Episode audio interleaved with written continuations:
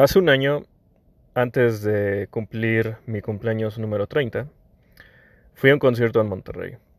Me encantan los conciertos. Si tú que estás escuchando me conoces y eres un amigo mío, sabrás que disfruto mucho de los conciertos al aire libre. Específicamente, o más bien concretamente, me gusta mucho la música rock, disfrutarla al aire libre con una cerveza, estar con un par de amigos y, y dejarme llevar por, por la música. Es algo que disfruto. Cada vez un poco menos porque me canso. me canso mucho los pies cuando voy a festivales o a conciertos al aire libre. Pero aún así los disfruto mucho. Entonces, hace un año fui a ver un festival que se llamaba el Hello. Y este me gustó mucho. Y en el Inter, pues aproveché y vi algunas amistades en ese. En, en la ciudad de Monterrey. Es una ciudad que me gusta mucho, hace un calor horrible. He ido muy pocas veces y de hecho han sido únicamente para conciertos, pero me he llevado buenas, buenas referencias y buenas, buenos momentos. Y uno de ellos no fue en sí algo que ya haya experimentado, sino más bien algo que, que alguien pudo compartir conmigo. Y es que tengo un compañero, un amigo de otro círculo de emprendedores, y de gente que, que, le gusta eh, aportar eh, temas en, desarrollo personal.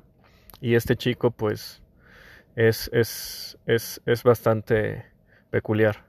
Yo le agradezco mucho porque fue muy, em, fue muy, muy abierto conmigo. Compartió muchas cosas que quizá no cualquier otra persona te diría sobre él mismo y lo recuerdo muy bien porque en su momento él me compartió pues muchas inseguridades que tenía sobre sí mismo. Por ejemplo, eh, bueno, no voy a ser muy específico, pero muchas de ellas giraban en torno a mujeres, en torno a su relación con su familia, en torno a su, su, su, eh, su perspectiva sobre sí mismo. Em, em, y bueno, eh, incluso hasta llegó a decirme, sabes que, este, Gustavo, yo te envidio mucho y hasta me cagan ciertas cosas que haces porque lo veo y, siento mucho, mucho, eh, mucha envidia. Y bueno, obviamente yo lo escuché y él pidió mi, mi opinión sobre todo este tema. Y vaya, eh, para empezar, tendré que decir que esta persona es más joven que yo. Le llevo como unos 8 o 7 años, creo. Y... Ah, ¿Por dónde empezar? Pues yo creo que lo primero que puedo decir es de que hace algunos años yo me veía mucho como él. O sea, con muchas inseguridades sobre mí mismo. Eh, Em, y la segunda es que pues eh, comparto al 100% ese sentimiento que uno puede llegar a tener sobre envidia, celos y hasta cierto tipo de rencor sobre lo que alguien pueda o, o por lo menos en, en, desde una capa exterior aparentar tener. Entonces, eh, una vez que lo escuché, le comenté mucho sobre qué estás haciendo al respecto para cambiar esas perspectivas que tienes sobre ti mismo. Él, al igual que yo, disfruta mucho escribir, es muy creativo en esa parte y disfruta mucho como ese lado geek que yo tengo, por ejemplo, en cómics y en anime y manga.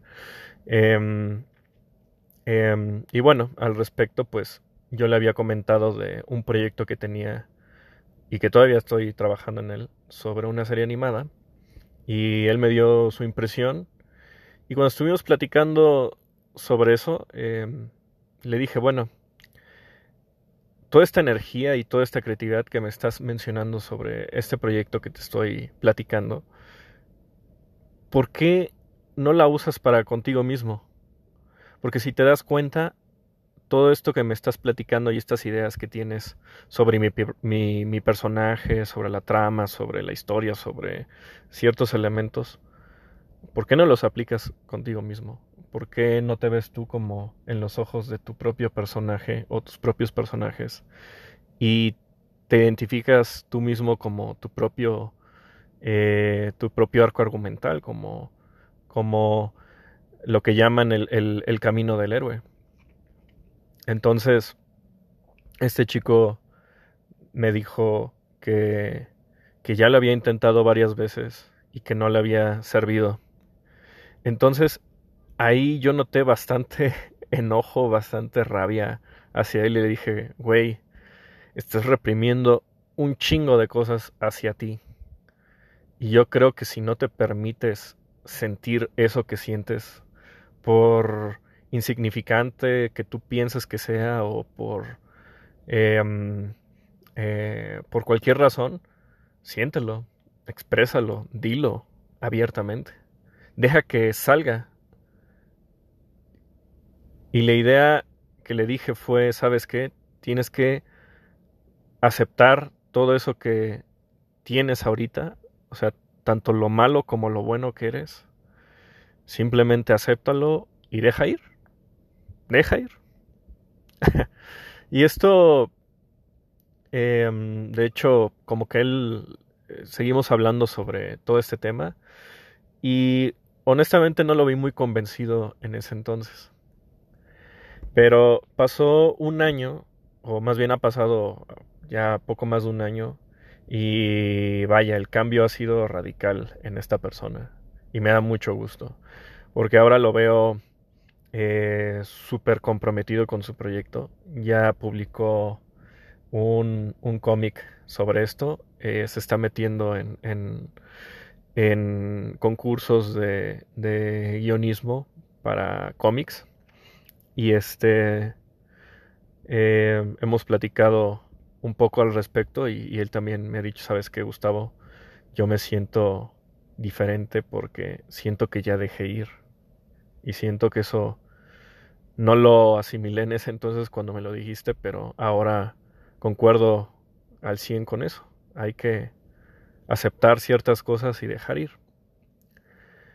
Y, y bueno, aquí el tema es de que no solamente es aceptar y dejar ir, sino que también tenemos que ser muy pacientes con las cosas que estamos buscando. Los humanos somos seres con objetivos y funcionamos en base a metas. Tenemos una meta. Yo quiero, eh, yo quiero generar X cantidad de dinero, quiero tener una familia, quiero tener a esa mujer, quiero eh, tener, no sé, un equipo de fútbol, lo que sea. Es una meta y es una meta válida que tu cerebro y tu mente visualizan y proyectan.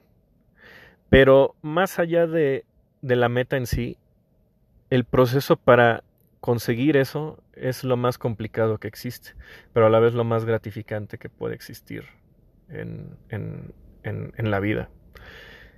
Y bueno, em, yo quería platicar sobre esto porque me da mucho gusto ver a mis amigos superándose, creciendo y sobre todo eh, aprendiendo de su propio dolor. Muchas veces nos quedamos nada más con esta faceta de, de mm, dolor o de eh, angustia que sentimos, pero tenemos que ver más allá de eso, o sea, a veces, y, y, bueno, más bien no a veces, sino que todas esas emociones que tenemos, todo ese cóctel de, de cosas, deben ser parte de un proceso parte del camino que tenemos, parte de nuestro camino del héroe, parte de nuestra esencia y de lo que queremos hacer. Les dejo ahí para que para que ustedes también escuchen esas emociones que sientan y sobre todo las abracen, las escuchen, las suelten, las dejen ir y después de eso, haz lo que tienes que hacer para conseguirlo.